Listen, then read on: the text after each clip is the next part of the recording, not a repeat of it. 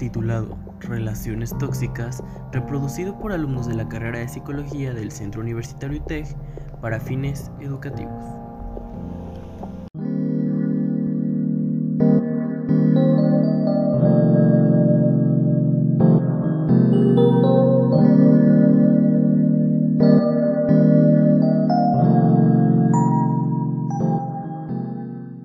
Hola, bienvenidos a su podcast favorito, donde tomamos conciencia acerca del daño que pueden causar algunas sustancias en nuestro cuerpo. Les saludan Alain y Majo, esperamos que se encuentren muy bien y con ganas de aprender. El tema de hoy es bastante interesante y controversial, ya que hablaremos de tabaquismo las causas y consecuencias de consumir dicha sustancia. Creo que en la actualidad muchos jóvenes vivimos rodeados de por lo menos dos personas que consumen tabaco. Más de una vez hemos pasado al lado de alguien que se encuentra fumando, incluso en nuestras propias amistades.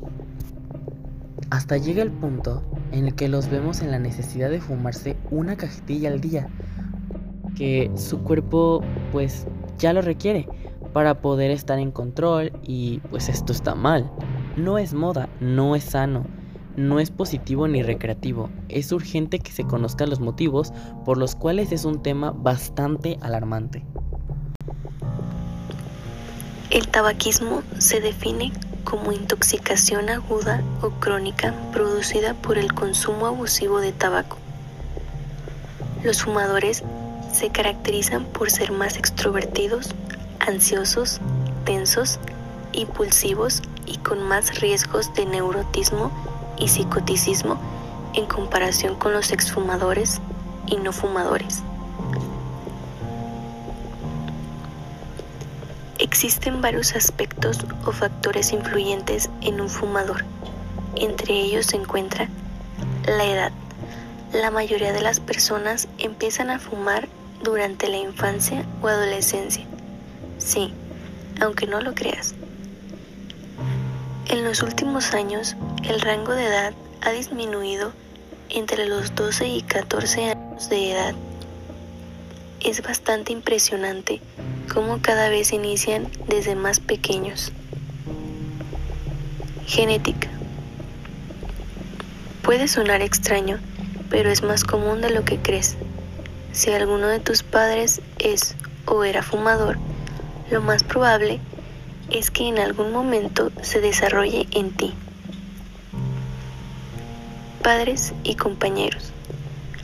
Retomando un poco el punto anterior, si es que tus padres comenzaron a fumar durante tu infancia, fuiste un fumador pasivo. Y como dicen por ahí, la curiosidad mató al gato. Así que lo más probable es que si en tu círculo social te ofrecen probarlo o tus amigos ya lo consumen, te gane la tentación por los ejemplos que estás recibiendo. Depresión u otra enfermedad mental. En numerosas ocasiones las personas encuentran como escape de su mundo algo que consumir frecuentemente y en la mayoría de los casos no es algo que les favorezca a nivel de salud mental y física. Uso de sustancias. Bueno, a este punto el fumador ya debe de haber tenido alguna experiencia con otro tipo de sustancias, lo cual hace más fácil que consuma cualquier otra sin responsabilidad alguna. A continuación, vamos a contestar algunas de las preguntas más comunes acerca del tema.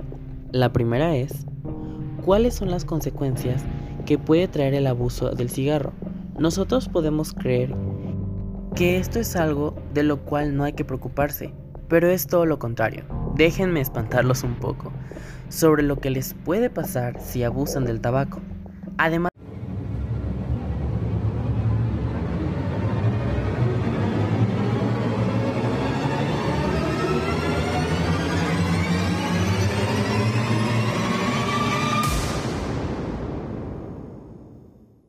del cáncer, fumar provoca enfermedades pulmonares como bronquitis crónica y efisema que exacerba los síntomas de asma en adultos y niños.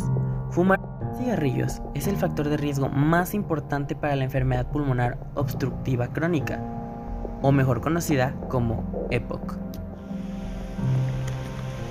¿Qué consecuencias trae para los fumadores pasivos?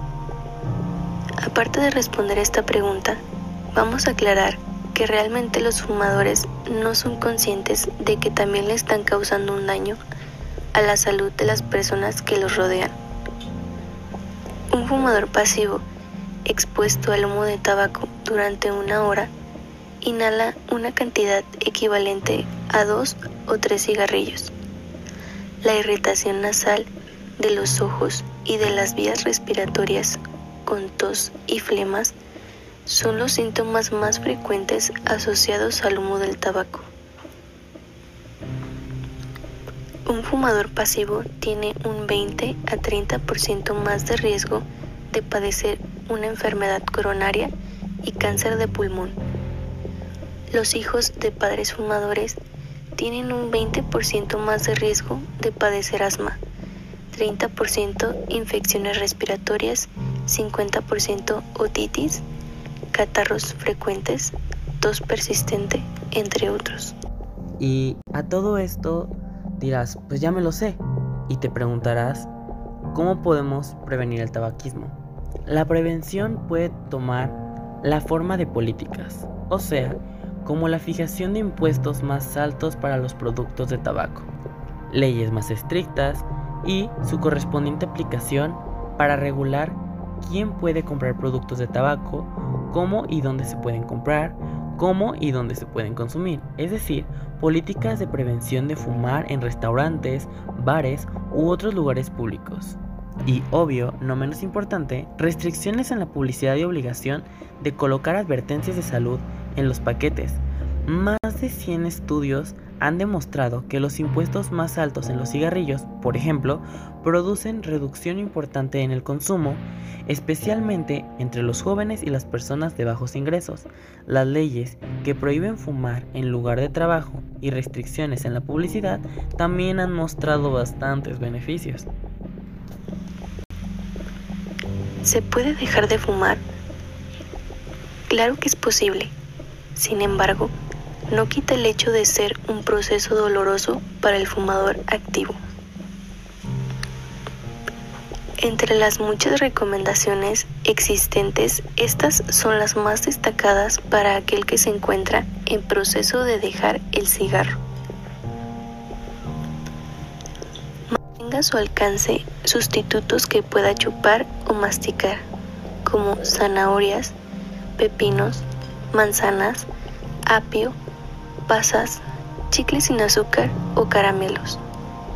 Sepa que el enojo, la frustración, la ansiedad, la irritabilidad e incluso la depresión son normales después de dejar de fumar y que se irán aliviando a medida que usted aprenda maneras para lidiar con la situación sin usar tabaco. Consulte con su doctor si estos sentimientos duran más de un mes y asista a terapia psicológica para acompañar su proceso. Respire profundamente 10 veces y aguante el último respiro mientras enciende un fósforo. Exhale lentamente y apague el fósforo. Pretenda que es un cigarrillo y póngalo en un cenicero. Salga a caminar. El ejercicio puede mejorar su estado de ánimo y aliviar la tensión. Tome una ducha o un baño. Aprenda a tranquilizarse rápida y profundamente. Relájese. Piense sobre una situación tranquilizante y placentera e imagínese a usted ahí. Olvídese de todo por un momento. Concéntrese únicamente en un lugar pacífico. Encienda un incienso o una vela en vez de un cigarrillo. Dígase a sí mismo, no, en voz alta. Practique esto varias veces y escúchese a sí mismo. Otras cosas que puede decirse a usted mismo son, soy muy fuerte como para dejarme vencer por el cigarrillo. Ya soy un exfumador. O no desilusionaré a mis amigos y familiares. Y más importante aún, no me desilusionaré a mí mismo.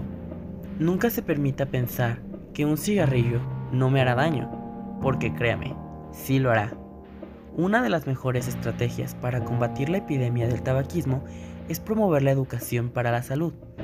De edad más vulnerable, especialmente el grupo en etapa escolar básica y media, en quienes se hace necesaria la labor preventiva para retrasar el inicio, realizar campañas de concientización acerca del daño que causa y cómo podemos prevenirlo o dejarlo, ya sea con folletos, pláticas o podcast, entre otras muchas. Es para elegir. Todo esto siempre con la finalidad de hacerlos conscientes acerca de lo que estamos viviendo como sociedad, de lo que estamos consumiendo y en lo que estamos gastando nuestro tiempo, dinero y salud. Recuerden que si no cuidan de ustedes mismos, no podrán hacerlo con nadie más. Esperamos haya sido de su total agrado la información que les compartimos. Nosotros nos despedimos, no sin antes recordarles que busquen siempre una vida sana y se sentirán cada día mejor. Los locutores de este podcast agradecemos a la comunidad estudiantil por escucharnos, esperando que tengan un excéntrico día y éxito en sus actividades.